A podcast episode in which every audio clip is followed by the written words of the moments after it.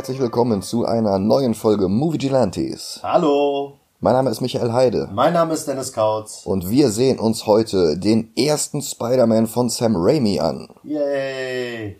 Der Film hatte eine sehr lange Geschichte, die haben fast zehn Jahre lang versucht, Spider-Man zu verfilmen, also mit großem Budget zu verfilmen. Es gab ja vorher schon eine mittelprächtige TV-Produktion, es gab eine völlig abgedrehte japanische Serie, Super. Aber der Gedanke, einen Big-Budget-Blockbuster mit Spider-Man zu machen, der war sehr, sehr lange im Raum.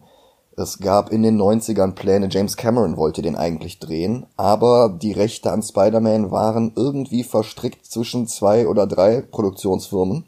Und es dauerte halt eine ganze Weile, bis Sony diese Rechte dann unter sich konsolidiert hat. Und ursprünglich war im Gespräch, Stan Lee sollte J.J. Jameson spielen. Ah, wie cool. Es gab die unterschiedlichsten Schauspieler für Peter Parker. Äh, Leonardo DiCaprio war im Gespräch, bevor er mit Gangs of New York oder Catch Me If You Can bewiesen hat, was er eigentlich wirklich kann. Wobei, wir wollen ja nicht vergessen, er hatte ja schon den Gilbert Grape gedreht gehabt. Oder ähm, Basketball Diaries. Aber wir schweifen gerade massivst ab. 2001 haben sie dann Spider-Man gedreht mit Tobey Maguire und Kirsten Dunst und Willem Dafoe. Und James Franco nicht vergessen. Oh ja, natürlich. Ja, und das Ergebnis sehen wir uns jetzt an. Ich denke mal, die meisten von euch kennen den. Falls nicht, der müsste auch auf Netflix sein. Und wir hören uns dann in wenigen Minuten wieder hier. Bis gleich.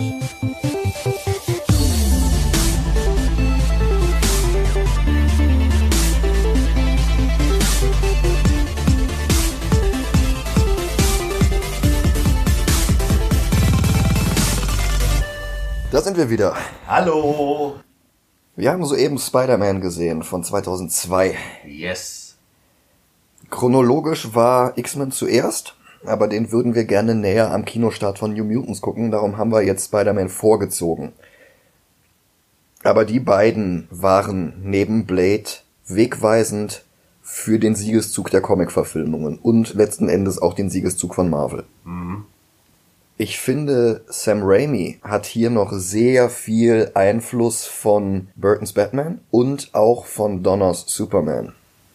Ja, wie New York dargestellt ist, erinnert an manchen Stellen sehr an das Set von Batman. Ja. Und teilweise aber auch an äh, Batman Forever. Das ist so knatschbunt alles. Du hast fast schon wie in Dick Tracy. Im Haus von Ben und Mary Parker es ist keine einzige weiße Wand. Es ist alles blau oder grün oder sonst irgendwas. Ja. Mary Jane trägt ständig knallbunte Klamotten in Gelb, in Rot. Die roten Haare dazu. Also es ist schon sehr, sehr bunt. Aber hier nicht so schlimm wie bei Dick Tracy, weil Dick Tracy halt diesen krassen Kontrast hat. Du hast dieses graue, grau in grau und dann diese ganzen Leute tragen voll die knallen, knalligen Farben. Und bei Spider-Man ist es so, da ist alles bunt. Ja, es wirkt auch etwas natürlicher, weil du halt mehr, also du hast nicht nur Kulissen, du hast halt auch tatsächliche Locations, wo sie drehen. Ja. Times Square. Ja, St. Patrick's Cathedral, das gibt dem Ganzen schon eine ganze Menge. Aber vielleicht kümmern wir uns mal um die Story. Dieser Film ist der erste, der das Marvel-Logo hat, mit den blätternden Comicseiten. Ja. Das ist dann seitdem vor alle Marvel-Verfilmungen gepackt worden, auch die, die Marvel Studios nicht produziert hat. Haben sie hier ja auch nicht, das war ja eine Sony-Produktion, wie man an dem PlayStation-Logo sehen kann. Und wir sehen dann halt den Vorspann und Musik von Danny Elfman, noch so ein massiver Einfluss von Burtons Batman. Wir haben CGI-Netze, wir haben CGI Spider-Man, wir haben einen CGI Goblin und dazwischen halt die ganzen Namen. Und dann geht's los mit Peter Parker. Who am I? Peter Parker ist ein ganz normaler Schüler. Er hat's halt nicht so einfach. Er ist halt nicht der super Typ, der das Mädchen im Arm hat, sondern er ist der, der hinter dem Schulbus herrennt. Der Nerd, der Geek. Und ich muss sagen, das ist mittlerweile ein bisschen creepy, wie er Mary Jane liebt. Ja, eigentlich schon. Also das soll so der nette Junge von nebenan sein, aber das wirkt halt die ganze Zeit so Stalker, Incel. Er beobachtet sie durchs Fenster. Das ist alles, mit einem anderen Soundtrack könntest du hier einen super Stalker-Film draus machen. Stalker Man. Stalker Man. Gott. Naja, sie winkt, er winkt zurück, sie meinte ihn gar nicht, es ist ihm peinlich. Norman Osborn fährt Harry im Rolls Royce mit Chauffeur vor und das ist Harry peinlich. Harry ist von jedem Elite-Internat geflogen, auf das ihn Norman geschickt hatte. Trotzdem ist er seit der Kindheit der beste Freund von Peter. Vielleicht noch aus Grundschulzeiten oder so. Es ist, Ja, gut. aber es, es wird immer so dargestellt, als seien sie die ganze Zeit kontinuierlich beste Freunde gewesen. Und das deckt sich aber nicht ganz mit dem, was Norman halt hier sagt. Ja. Aber es ist eine Kleinigkeit, da kann ich mit leben. Interessant ist halt, dass Norman und Peter sich verstehen. Die haben halt beide so ein Interesse an Wissenschaft, das verbindet sie. Und man hat teilweise den Eindruck, dass Norman ein besserer Vater für Peter wäre, als er es für Harry ist.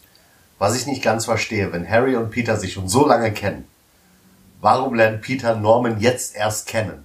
Naja, das ist auch ein bisschen komisch. Ja, wahrscheinlich, weil Norman nie Zeit hatte für Harry. Ja, gut.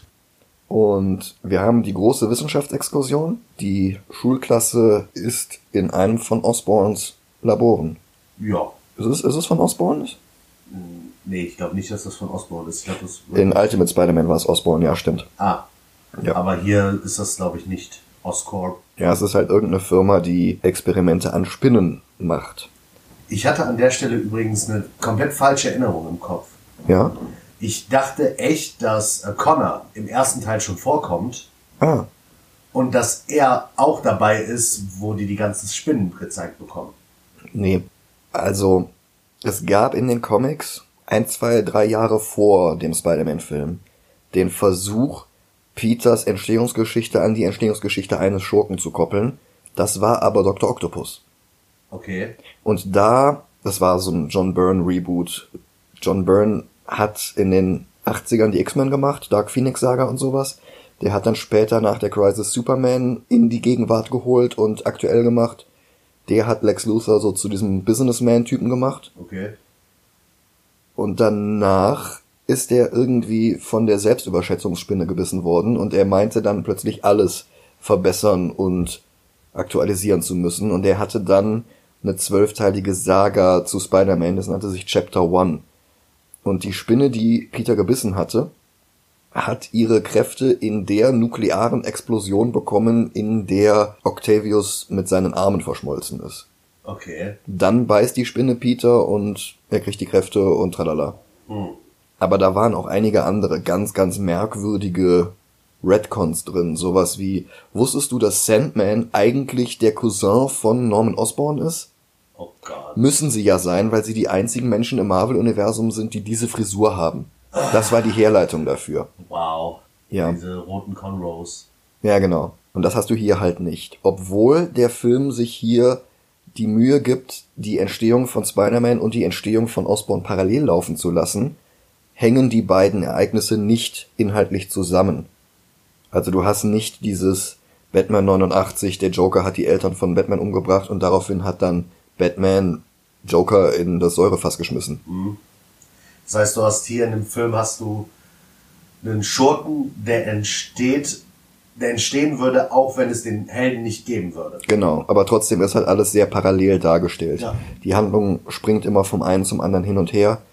Und das haben halt noch sehr viele Filme danach so gemacht. Also es war halt wirklich so ein einfaches Strickmuster. Das hat man in den ganz frühen MCU-Filmen hier. Captain America und Red Skull. Ja, oder äh, auch Green Lantern und Hector Hammond. Ich möchte jetzt nicht sagen, dass es auf Spider-Man zurückgeht, aber der hat halt diese Formel hier schon verfeinert.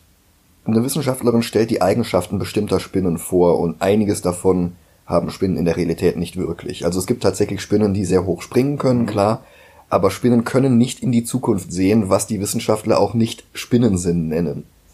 Nein. Aber es ist so das Einzige, was nicht passt. Weil das mit weit springen und das mit diesen unglaublichen Kunstwerken aus ihren Netzen machen. Ja, Das stimmt alles. Und ich bin mir nicht ganz sicher, aber es gibt ja mehr Tiere, als die meisten denken, die ihre Farbe ändern bzw. sich tarnen können. Ja, das können Spinnen auch, soweit ich weiß. Aber es ist ziemlicher Unsinn, das hier mit zu den Spinneneigenschaften zu nehmen, die aufgezählt werden, weil sie ja all diese Eigenschaften in 15 Superspinnen kombiniert haben über genetische Kreuzungen. Und die beißen dann Peter, geben ihm die Kräfte und er kann sich danach nicht unsichtbar machen. Ich find's lustig, dass Miles es kann. Ja. Ja. Möglich, dass Bendis hier von dem Film beeinflusst war. Bendis, der übrigens schon Ultimate Spider-Man geschrieben hat. Krass. So, eine von den 15 Spinnen ist entflohen, das merkt MJ auch und die Wissenschaftlerin spielt das so runter in, ah ja, die wird wohl gerade von irgendeinem Forscher untersucht werden oder sowas. Und Peter steht halt total auf MJ. Und das ist halt sehr, sehr creepy.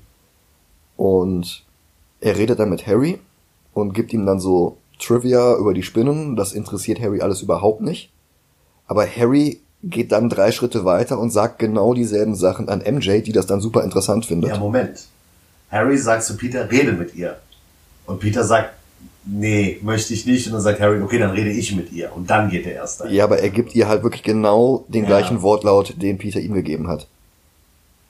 Und sie ist von Harry beeindruckt und Peter will sie beeindrucken und will dann halt ein Foto von ihr machen. Denn er ist der Hobbyfotograf.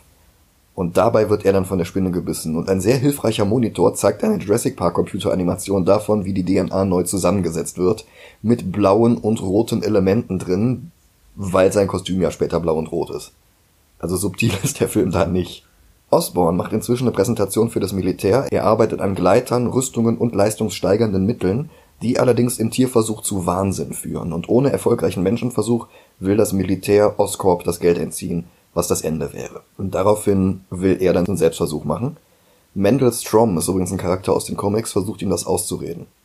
Okay. Mendel Strom war in den Comics der Robot Master. Der ist dann später gestorben und kam dann aber so als Cyborg zurück. Und dann war es Gaunt, der in der Klonsaga eine der wichtigsten Nebenfiguren war. Peter kommt nach Hause und ihm geht's bescheiden. Ja, er fällt halt sofort in den Schlaf.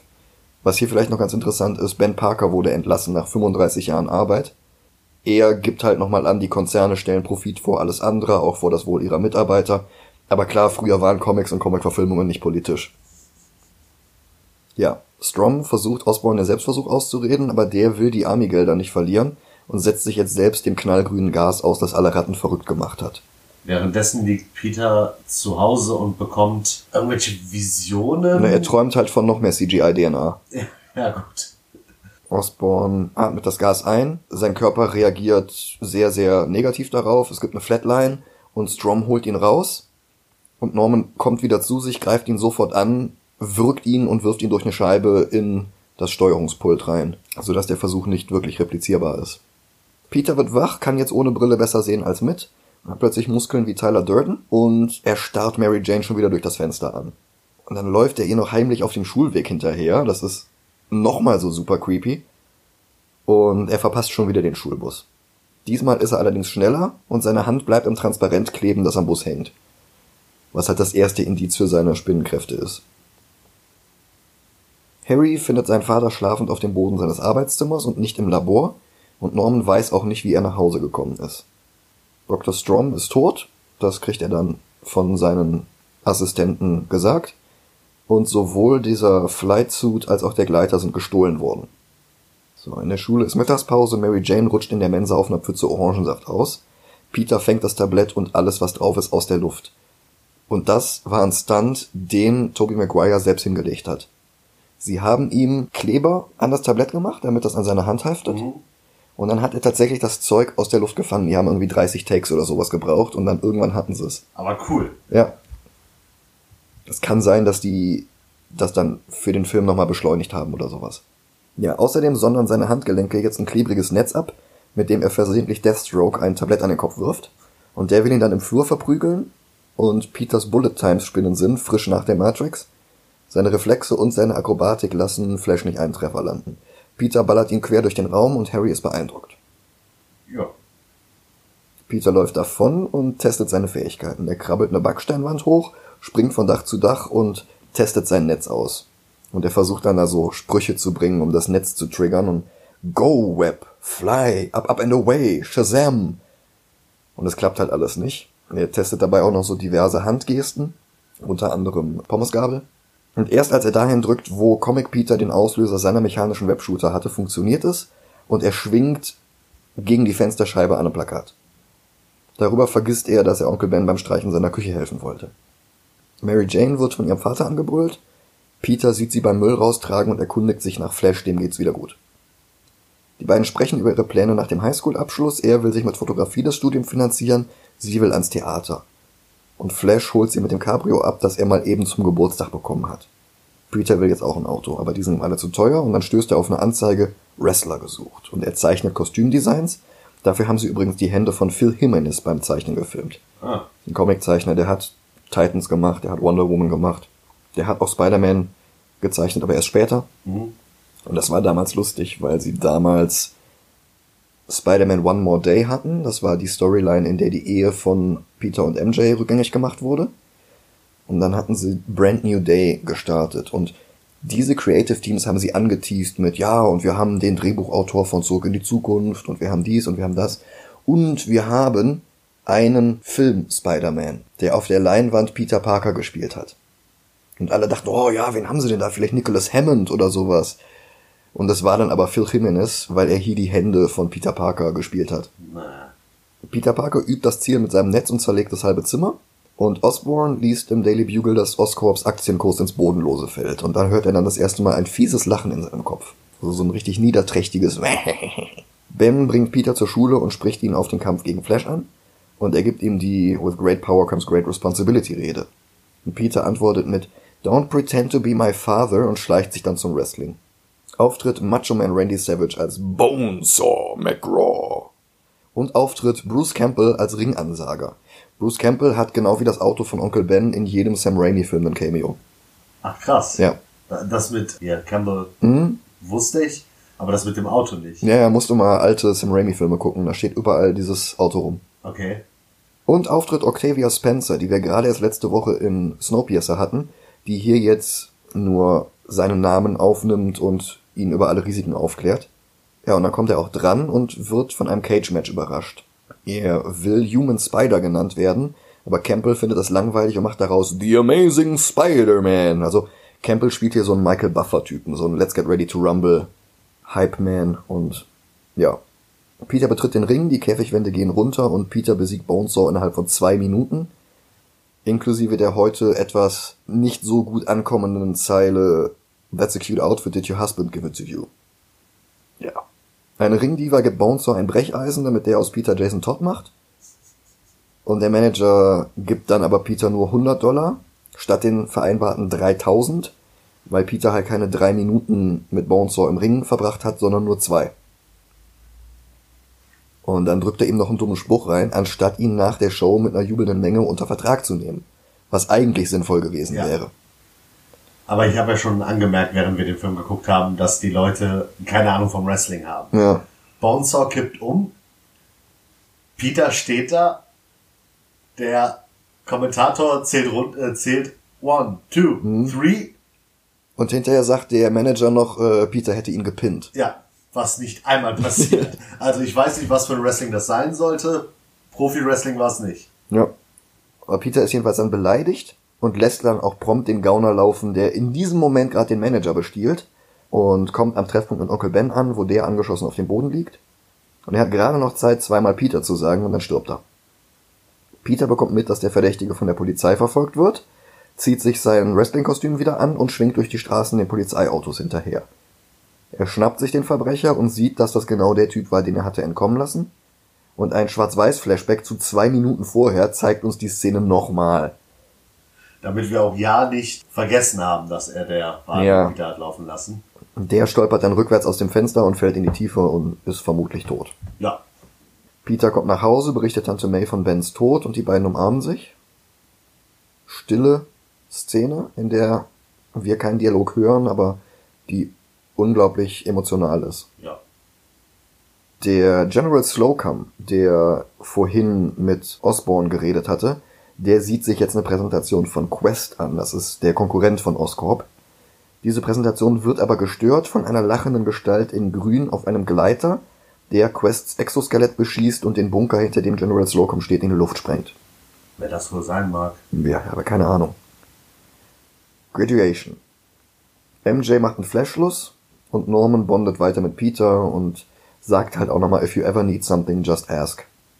Peter verkriecht sich in seinem Zimmer, er vermisst Onkel Ben und May steht ihm zur Seite Und ich muss hier nochmal sagen, Rosemary Harris war echt eine comicgetreue Tante May. Die hat halt wirklich genau die Tante May von den Comics auf die Leinwand gebracht. Beste Besetzung im ganzen Film, außer vielleicht noch Jameson. Findest du? Ja, finde ich schon. Okay. Ich fand äh, Kirsten Dunst super. Kirsten Dunst ist toll, aber die hat halt nicht wirklich viel zu tun. Ja, das stimmt schon. Aber ich fand auch damals, fand ich auch Tobey Maguire und James Franco nicht schlecht. James Franco ist gut, aber ich glaube, James Franco wäre als Peter besser gewesen, weil er mehr so aussah. Okay, ja. Tobey Maguire ist halt, der hat Augen wie Steve Buscemi, der hat immer den Mund offen stehen, als wäre er Michael Keaton.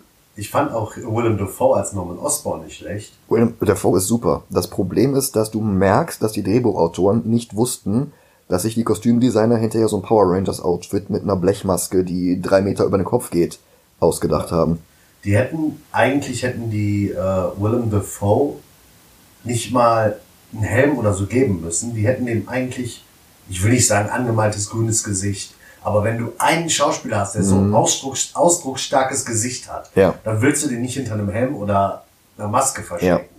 Es gab tatsächlich Practical Effects Versuche, wo sie den Goblin aus den Comics versucht haben zu replizieren. Und da hatten sie dann die Maske eins zu eins, wie es im Comic ist. Geil. Und dann haben sie sich dagegen entschieden und haben stattdessen diese Power Rangers Mütze genommen. So, Peter kramt sein Kostüm raus und geht nochmal die Skizzen von Phil Jimenez durch und näht sich ein neues Kostüm. Also dieses super aufwendige, mit Gumminetzen aufgeklebte, also er hatte eben nicht 3000 Dollar, um sich ein Auto zu kaufen. Und jetzt soll er sich mit seinem begrenzten Budget dieses Kostüm genäht haben. Wo bekommt er das Kostüm in den Comics? Da näht er sich das auch selber, aber da sieht das halt aus wie von Steve Ditko gezeichnet und nicht wie hier. Ah, okay. Er schnappt dann ein paar kleine Diebe wie ein Superman und dazwischen siehst du dann immer Passanten, die zu Spider-Man befragt werden. Übrigens auch Xena, also Lucy Lawless, die man aber nicht wiedererkennt, wenn man es nicht weiß. Das stimmt. Und wir haben den Auftritt von Jameson. He's a criminal, a vigilante, a menace. Und neben Jameson lernen wir dann auch noch äh, Elizabeth Banks als Betty Brant kennen, Bill Nunn als Robbie Robertson, Hollywood-Actor Ted Raimi als Hoffman und Jameson will Fotos von Spider-Man. Robbie erwähnt, dass Eddie schon an der Sache dran ist und gemeint ist Brock, der in den Comics allerdings nie Fotograf war, sondern Reporter, aber offenbar hatte Raimi hier schon die Idee, Eddie Brock zu einem Anti-Peter Parker zu machen. Was interessant ist, weil er im dritten Film eigentlich noch nicht mal Eddie Brock nehmen wollte. Der ist dann sehr mit dem Brecheisen da reingezwängt worden, was dem dritten Film überhaupt nicht gut tut, aber Nee. dazu mehr, wenn wir den dritten gucken. Peter trifft Mary Jane und ihr ist peinlich, dass sie sich mit Kellnern über Wasser hält. Sie ist jetzt mit Harry zusammen. Und er selbst teilt sich eine gigantische Luxus-WG in Manhattan mit Harry. Also, Peter auf keinen Fall bezahlt. ja, das ist so ein zweistöckiges Super-Loft mit, ich weiß nicht, mehr Quadratmeter als mein Haus. Ja, ist jetzt vielleicht. Du hast das Badezimmer noch nicht mal gesehen. Ja, gut. Du meinst den Pool und alles. Peter arbeitet für Dr. Kurt Connors, der in den Comics zum Blizzard wurde, aber hat den Job auch schon wieder verloren, weil er ständig zu spät kommt, weil er halt Spider-Man ist. Osborn bietet Peter aber an, mal ein bisschen seine Beziehung mitspielen zu lassen, damit Peter einen Job bekommt. Aber Peter sagt, ich möchte alles alleine schaffen. Ich möchte keine Hilfe. Ja, das ist der große Fehler, den arme Menschen machen. Ja. Stattdessen macht er dann Spider-Man-Fotos mit Selbstauslöser und verkauft sie an Jameson für 300 Dollar. Einen Job kriegt er nicht, aber mehr Fotos würde Jameson nehmen, um Spider-Man im schlecht zu machen. Und Osborn hat es jetzt geschafft, den Aktienkurs nach oben zu bewegen und die anderen Board-Members wollen jetzt ihre Anteile an Quest verkaufen. Was das Ende von Oscorp wäre. Und sie sagen ja, den Verkauf wollen wir nach dem World Unity Festival bekannt geben. Und dieses World Unity Festival ist quasi Karneval. Weswegen wir auch heute am großen Montag diese Folge haben. Random Cameo von Macy Gray. Und alles ist voller knallbunter Ballons wie in Batman 89. Peter ist vor Ort, um Fotos zu machen, als sein Spider-Sense tingelt. Und Norman kommt auf dem Gleiter angeflogen und er tötet die anderen Board-Members mit Kürbisbomben. Und mit auf deren Balkon sind aber Harry und MJ. Der Balkon bricht vom Haus und Stan Lee rettet Cindy Lou Who vor den herabfallenden Trümmern und Norman bedroht MJ als Spider-Man auftaucht und einen kleinen Jungen vor einem Ballon rettet. Und das wirkt eigentlich so, als wäre das überhaupt nicht bedrohlich, aber wenn du überlegst, wie riesengroß dieser Ballon ist. Erstens das und an dem Ballon. Der Ballon ist an so komischen Pfeilern befestigt, die vor der Bühne standen. Ach so. Und die kippen halt mit um. Und das, wovor Peter den Jungen rettet, ist nicht der Ballon, sondern diese gigantische Stahlkonstruktion, die der Ballon mit runterzieht. Ach, die Stahlkonstruktion habe ich gar nicht wahrgenommen. Ich dachte, es ging darum, dass der Junge nicht ersticken soll. Nee. Weil bis sie den unter den Ballon rausgegraben hätten, Ja. hättest du dieses Plastiktüte beim Kopfprinzip. Das stimmt. Aber es geht um diesen Vorbau der Bühne. Trotzdem ist die Szene nicht so bedrohlich, also sie wirkt nicht so bedrohlich, wie sie ist. Ja. Spider-Man kämpft jetzt gegen Osborn, aber der ist ihm überlegen, in Stärke wie auch in der Ausrüstung. MJ fällt fast vom Balkon, aber Spider-Man hüpft von Ballon zu Ballon, um sie zu retten. Aber nein, Norman ist schneller. Und Peter sprüht ihm dann Netz auf die Augen und der schreit dann I'll get you next time, Gadget und fliegt blind davon, weil er kann ja immer noch nicht gucken. Ja. Peter rettet dann MJ, schwingt mit ihr noch ein paar Blocks weiter und setzt sie an der St. Patrick's Cathedral ab. Und das ist halt original diese Lois Lane im Hubschrauber-Szene. Wo er sie dann absetzt und sagt, ja, statistically it's still the safest way to travel. Also so ein bisschen Smalltalk haben sie hier jetzt auch und dann schwingt er davon und sie guckt ihm schmachtend hinterher. Ich verstehe das Outfit nicht, das sie anhat. Ein roter Kimono, Ja. Weil das das World Unity Festival ist. Ja, aber es wirkt so random. Ja, klar. Irgendwie. Ja, Auch, das macht auch nichts besser, dass äh, Harry vorher fragt, äh, ich habe dir doch irgendwie ein Kleid geholt oder mein Vater hat dir ein Kleid geholt und sie dann sagt, nee, ich wollte das aber anziehen. Ja. Das ist, weiß ich nicht. Ja, das, das soll wohl sowas sein wie in Berlin der Karneval der Kulturen. Aber letzten Endes sind es nur ganz viele bunte Luftballons, die mit nichts was zu tun haben und Macy Gray. Ja, und sie ist auch die Einzige, die ein Kostüm trägt, also MJ. Nee, du hast doch hier äh, das Mädchen, das von Stan Lee gerettet wird. Das hat so komische deutsche Trachten an. Ah, okay, das habe ich nicht gesehen. Waren es halt zwei Leute, die Kle- Kostüm tragen. Harry telefoniert mit MJ, sie schwärmt von Spider-Man und Harry gibt Peter gegenüber zu, dass er und Mary Jane daten. Norman unterhält sich jetzt mit der Stimme in seinem Kopf und führt einen Dialog mit seinem Spiegelbild. Das ist eine großartige Leistung, das ist eine tolle Szene. 2002 hatten wir auch noch nicht Smeargle im Kopf. Kam der später? Der kam im Winter desselben Jahres. Ah, okay. Und Green Gollum will jetzt, dass Norman Peter auf seine Seite zieht. Den Namen Green Goblin hat sich übrigens Jameson ausgedacht. Und der wird jetzt von dem Green Goblin konfrontiert. Großartig. Ja, Es ist großartig. Sekunden vorher war äh, Peter noch bei Jameson und Jameson müsste wissen, dass Peter noch gar nicht raus ist. Er müsste, müsste wissen, dass er im selben Büro ist. Der Green Goblin fragt, äh, wer macht die Fotos von Spider-Man? Und Jameson sagt, ohne nachzudenken, ich weiß es nicht, ich bekomme sie anonym. ja. Das ist so genial.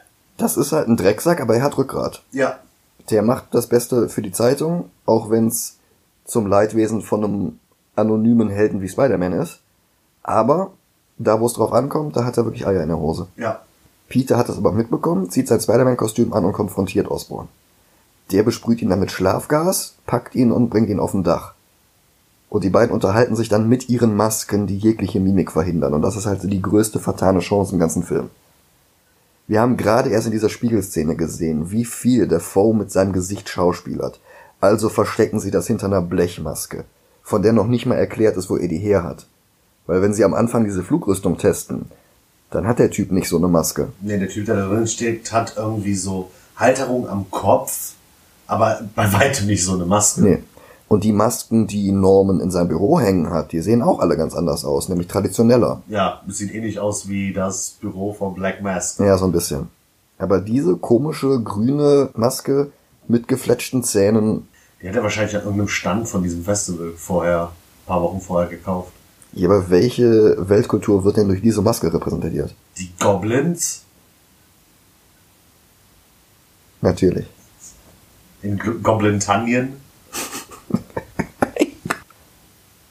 Was auch nicht ganz klar ist, ist, warum Green Goblin hier nicht unter Peters Maske nachgeguckt hat, wer das ist. Der verbringt jetzt gleich ein Drittel des Films damit herauszufinden, wer Spider-Man ist. Und hier, wo er die Möglichkeit gehabt hätte, nachzusehen, tut das nicht. Tja, es hätte dem Film, glaube ich, nochmal eine ganz andere Dynamik gegeben, wenn er gewusst hätte, dass Peter Spider-Man ist. Ja. Und in den Comics wusste er es sehr lange. Okay. Jedenfalls bietet der Goblin jetzt Spider-Man an, dass die beiden zusammenarbeiten. Aber Spider-Man hat noch Bens Lektionen zu tief sitzen und will sich nicht mit Goblin zusammentun. Wir haben mehr Romance Quark mit dieser Dreiecksbeziehung, Harry, MJ und Peter. Und dann wird MJ in der dunklen Gasse von Joe Chill und seiner Gang angegriffen. Macht wahrscheinlich gerade Urlaub außerhalb von Gotham. Und äh, Spider-Man besiegt sie alle und die beiden küssen sich im Regen. Ich meine, wir alle kennen diese Szene, aber ich hatte vergessen, wie lange dieser Kuss dauert. Also die knutschen da fünf Minuten lang, während die Katzendärme gequält werden. Schnitt. Ein Haus brennt. Eine Mutter schreit, dass ihr Baby noch im Inneren ist. Spider-Man kann das gar nicht gehört haben, aber schwingt zielsicher auf dieses Haus zu, schwingt rein, rettet das Kind und die Polizei will ihn festnehmen. Das ist auch eine richtig geile Szene. ja. Im Haus schreit noch jemand, scheinbar eine alte Frau. Und Peter sagt, ey, ich muss da jetzt rein, ich kann nicht mit euch mitgehen. Ja, aber du bist festgenommen. Ja, aber ich, ich gehe da jetzt rein. Naja gut, wir warten dann hier auf dich. Ich werde aber nicht wieder zurückkommen. Ja, ist okay, dann geh halt. Und hier merkt man halt noch einmal, dass die Drehbuchautoren nicht wussten, was Willem Dafoe später für eine Maske auf dem Kopf hat. Denn wir sehen jetzt hier in den brennenden Trümmern den Umriss von einer alten Frau, die in Decken gehüllt ist, weil ihr zu kalt ist in dem Feuer. Und der große Reveal ist, dass der sich dann hinterher rumdreht, diese Decke vom Kopf nimmt und es war die ganze Zeit der Green Goblin. Aber durch diese Conehead-Stirn siehst du halt von 50 Meter Entfernung von hinten, wer das denn sein muss. Das klappt halt nicht. Der Film behandelt das immer noch, als wäre das die große Überraschung, mit so einem kleinen Jumpscare. Und es überrascht halt wirklich nur Leute, die, weiß ich nicht, Die erste Hälfte des Films nicht dabei waren. ja. Osborn bietet noch ein letztes Mal an, dass die beiden zusammenarbeiten könnten und Peter will das immer noch nicht. Ein Kampf bricht aus zwischen Green Goblin und Spider-Man. Und der Green Goblin wirft eine Kugel auf Spider-Man, die er vorher schon mal wirft, aber vorher war es eine Explosion. Und diesmal kommen daraus, Springmesser. ja, Batarangs hätte ich jetzt gesagt. Ja, Klingen. Klingen. Äh, Spider-Man kann allen ausweichen, bis auf einer. Und sie verletzt Spider-Man am Arm. Ja, am Unterarm. Und dann haben wir einen Schnitt und Osborn ist im Fahrstuhl zum Apartment von Harry und Peter. Denn es ist ja Thanksgiving. Natürlich. Ja, und Peter kommt dann auch an, schwingt durchs Fenster rein, hat aber keine Zeit mehr, sich umzuziehen, bevor alle anderen in sein Zimmer platzen. Die Tür war offen. Und Peter hängt dann an der Decke und ein Blutstropfen löst sich von seinem Arm und fällt dann aber erst zu Boden, als die anderen sich schon umgedreht haben. Und dann platscht so ein komischer CGI-Blutstropfen auf dem Boden auf. Als ob man das nicht mit praktischen Effekten hätte machen können. Bestimmt, aber dann hätte das nicht so demonstrativ aufgeklatscht. Und Norman ist misstrauisch, merkt aber nix. Und dann am Tisch will er schon irgendwie diesen Sweet Potato Salat oder sowas greifen und Tante May haut ihm auf die Hand und sagt, nein, noch nicht, aber willst du nicht den Truthahn anschneiden? Und in dem Moment hat Willem Dafoe so eine schauspielerische Leistung, dass du glaubst, er will jetzt jeden Moment Tante May umbringen. Vor allem mit dem Messer in der Hand, Ja. was er da hat. Das ist großartig. Aber er fängt sich halt nochmal. Und dann erkennt er Peters Schnittwunde am Arm wieder. Weil äh, Aunt May sagt, Peter, bist du verletzt? Und er sagt, ja, ich wurde von einem Fahrradkurier. Angefahren. Das Angefahren. erklärt halt nicht diesen 20 Zentimeter Schnitt an seinem Arm. Ja, und damit ist dann Norman alles klar. Und er geht, nicht ohne sich nochmal abfällig über MJ zu äußern. Er unterstellt ihr nur hinter seinem Geld her zu sein und Harry soll mit ihr machen, was immer er braucht und sie dann wegwerfen. Und MJ hört das halt alles und konfrontiert Harry damit, dass er seinem Vater nichts entgegnet hat. Und Harry steht dann in dem Moment zu seinem Vater und nicht zu ihr. Die Goblin-Persönlichkeit überzeugt Norman, Peter zu zerstören, indem sie sein Herz angreifen, von dem Norman hier jetzt noch glaubt, dass das Tante May ist. Und Tante May kniet in ihrem Nachthemd vor ihrem Bett und spricht ein Nachtgebet und der Goblin kommt durch die Wand gebrochen und post nur so ein bisschen rum und sie liegt dann daraufhin im Krankenhaus unter Schock. Ja. Und das bringt dann Peter drauf, dass der Goblin seine Identität kennt und er macht sich Vorwürfe, dass er May nicht beschützen konnte. Und MJ gibt Peter an Mays Krankenbett gegenüber zu, dass sie jemand anderen liebt als Harry. Und Peter glaubt, er ist es möglich selber, aber es ist natürlich Spider-Man. Und dann druckst er so ein bisschen rum und fängt an, ja, ja, ich kenne ja Spider-Man, ich mache ja immer die Fotos. Und dann flirtet der so ein bisschen über Bande.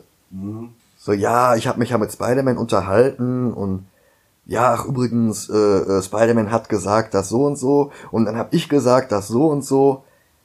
Wenn man in deine Augen guckt. Oh Gott. Und May wacht auf, kriegt das Ganze mit und grinst sich eins. Und dann kommt Harry dazu und sieht die beiden Händchen halten. Was in dem Moment aber nicht so schlimm eigentlich ist, weil ich meine, sie sitzen an dem Krankenbett von Aunt May, dass MJ die Hand von Peter nimmt, so alles wird gut, bla bla bla. Das ist eigentlich was ganz Normales, aber Harry kriegt es halt falsch mit, aus dem Grund, weil während er reinkommt, ziehen die die Hände weg. Ja. Wenn die einfach weitergemacht hätten und sie gesagt hätte so, ja, hör, hör mal Peter, ihr wird's, ihr geht's wieder besser und sowas, wäre das gar nicht so schlimm gewesen. Ich glaube, die beiden sind nicht überrascht davon, dass Harry reinkommt, sondern überrascht von sich selbst. Ja. Weil sie beide eigentlich Harry gegenüber loyal sind und gerade merken, dass sie es nicht mehr sind. Mhm. Und ich glaube, das erschreckt sie mehr, als dass Harry dazukommt. Ja. Und Harry geht dann nach Hause und hört dann seinen Vater als Goblin lachen, reagiert da aber überhaupt nicht drauf und sagt nur, Hör, Dad. Und Norman kommt dann dazu und er sagt Norman, dass Peter MJ liebt. Und der fängt jetzt an mit Harry zu bonden. So zum ersten Mal in seinem Leben. Ja, ich war nicht immer da für dich, aber ich bin so stolz auf dich. Ich mach das wieder gut, ich renk das wieder ein. Auch May und Peter haben jetzt nochmal so ein unter vier Augen Gespräch, diesmal über MJ.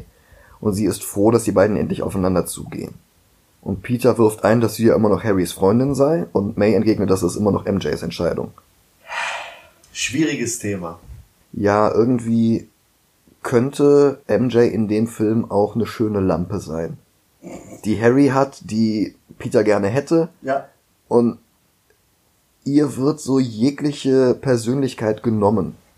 Also, dass Tante May hier sagt, dass das MJs Entscheidung ist, ist schon so das Maximum. Ja. Aber ansonsten ist sie die Trophäe, die alle haben wollen. Und die jetzt auch Norman haben will, weil er weiß, dass das Peter wehtut. Mhm.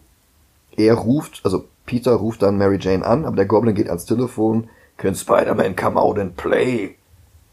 Und er hat Mary Jane zur Brooklyn Bridge gebracht. Wer die Comics kennt, weiß, da ist Gwen Stacy gestorben. Der Goblin post dann so ein bisschen auf seinem Gleiter rum, erschreckt wahllos irgendwelche Touristen und sprengt Zeug in die Luft und bedroht dann den ganzen, so eine ganze Seilbahngondel voller Kinder.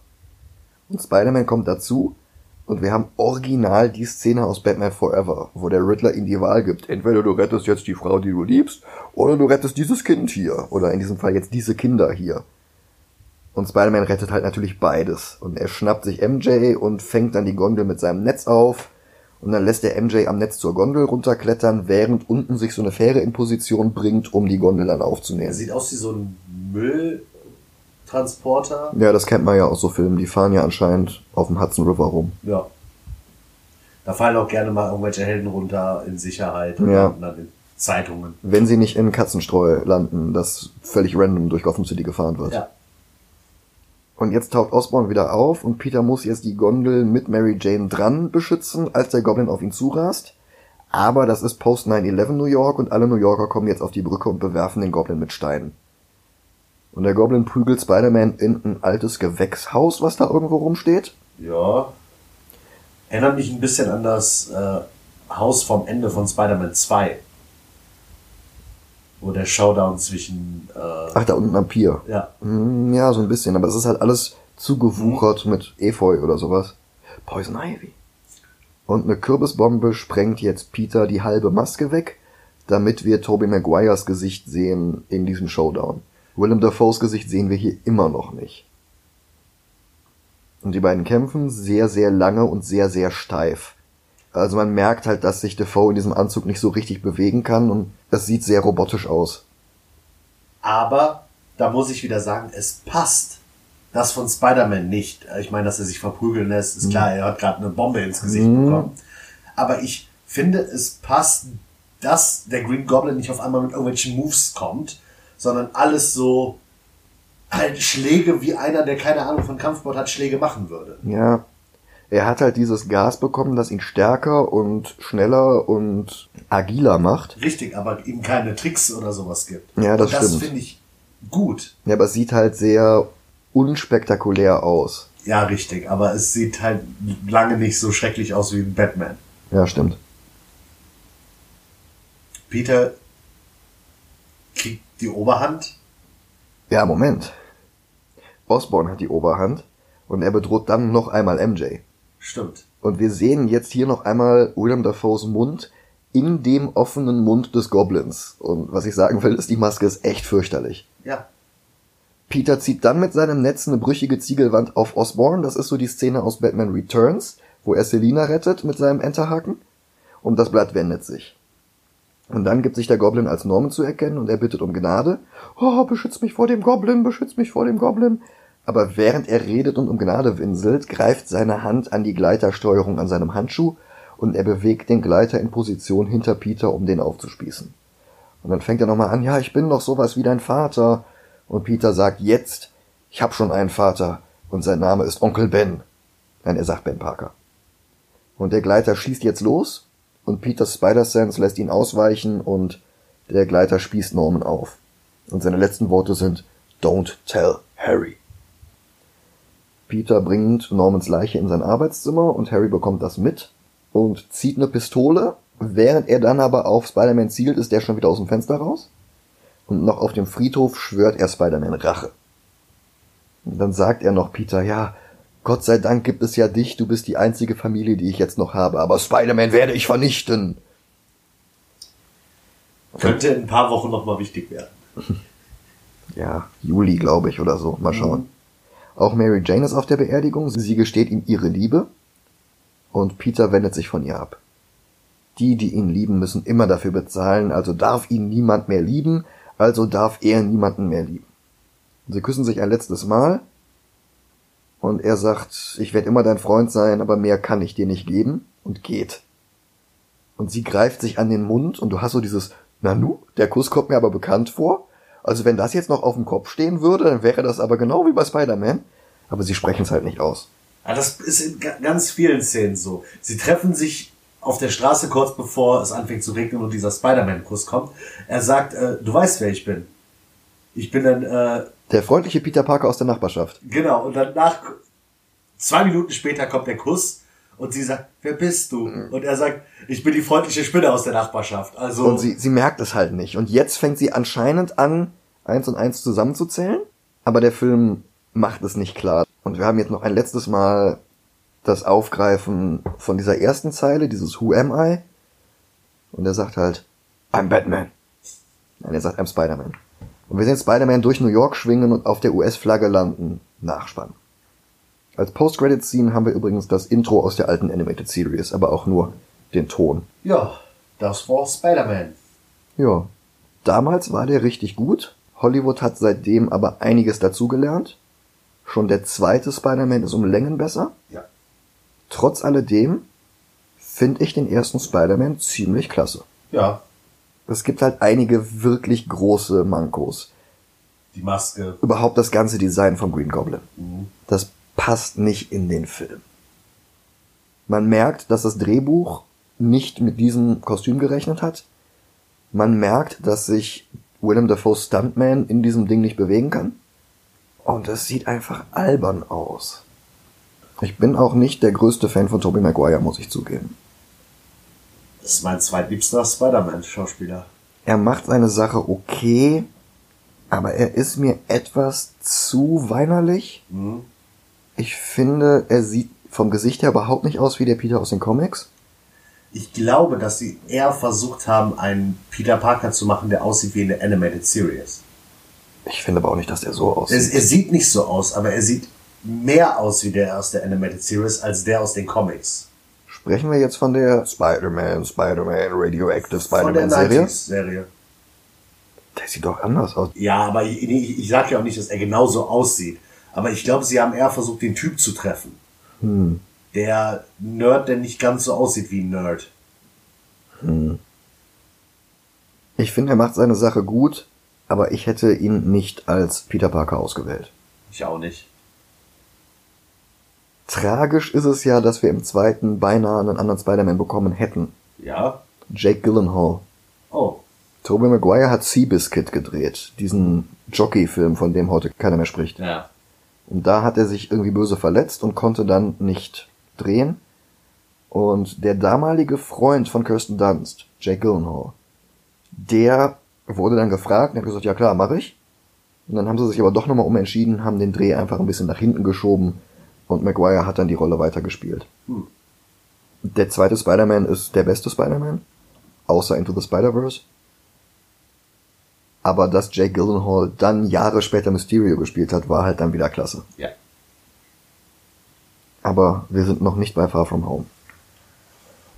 Ich schieße mich gerade so ein bisschen auf Batman 89 ein. Wann, äh, kannst du nochmal die Plätze bis Batman 89 Ja. vorlesen? Into the Spider-Verse, Superman, Blade, Snowpiercer, Batman. Echt? Okay, ich würde ihn viel höher ranken. Du würdest ihn höher ranken. Ja. Also ich hätte ihn jetzt über Batman gerankt, weil er quasi so die Perfektion von dem war, was Burton 89 gemacht hat. Mhm. Aber weil immer noch Luft nach oben war. Ich würde ihn über Blade ranken. Über Blade. Ja.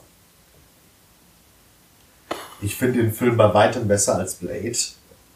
Weil Blade ist eine Comic-Verfilmung, aber er ist für mich kein Superheldenfilm. Der muss ja nicht. Ja, ja, das ist, das ist richtig. Aber Spider-Man und auch X-Men, obwohl X-Men früher war, Spider-Man war für mich so der Superheldenfilm, als er rauskam. Den fand ich besser als X-Men, den fand ich besser als Blade. Und ich muss sagen, der Film ist von 2000, Zwei. 2002. Da habe ich den Superman von 78 noch nicht geguckt. Na klar. Spider-Man war zu dem Zeitpunkt der beste Superheldenfilm für mich. Interessant. Das heißt, wir haben jetzt die umgekehrte Fassung von dem, was wir sonst haben. Du findest den Film um einiges besser als ich. Ich fand ihn vor allem besser als Snowpiercer. Ich finde, Snowpiercer hat was zu sagen und Spider-Man ist einfach nur bunter Plüsch. Ja, aber muss ein Film immer was zu sagen haben? Wenn er sonst seine Sache so gut macht wie Snowpiercer, finde ich das besser als ein Film, der nichts zu sagen hat und sonst seine Sache so gut macht wie Snowpiercer. Die Action finde ich in Snowpiercer besser. Ja. Die schauspielerischen Leistungen finde ich in Snowpiercer besser. Außer vielleicht Willem Dafoe. Wie gesagt, Rosemary Harris ist eine tolle Tante May, aber die hat halt nichts zu tun. Ja, ja. Aber wie gesagt, für mich ist der Film, wäre er für mich über Blade. Du sagst über Batman. Ich hätte ihn zwischen Snowpiercer und Batman gesetzt. Ja, bei mir wäre halt zwischen äh, Superman und Blade. Dann stecken wir ihn zwischen Blade und Snowpiercer. Finde ich gut. Dann hätten wir einen neuen Platz 4. Ja. Ich finde Snowpiercer immer noch besser, aber das ist halt das Problem dieses Podcasts, aber vielleicht auch die Stärke dieses Podcasts. Ja. Ich meine, wir sind uns selten einig. Wir Ja. sind uns manchmal einig, Ja. aber selten. Aber das ist auch, das ist auch das Gu- Gute, weil so habt ihr ja nicht die Meinung von Micha oder von mir, sondern quasi unsere Meinung geteilt durch zwei. Ja. Gut. Dann haben wir jetzt Spider-Man auf Platz 4. Kann ich mitleben. Ja. Nächste Woche hören wir uns schon wieder. Mhm. Bis dahin, Alaf, Hello? Klappertüt. Mehr kenne ich nicht.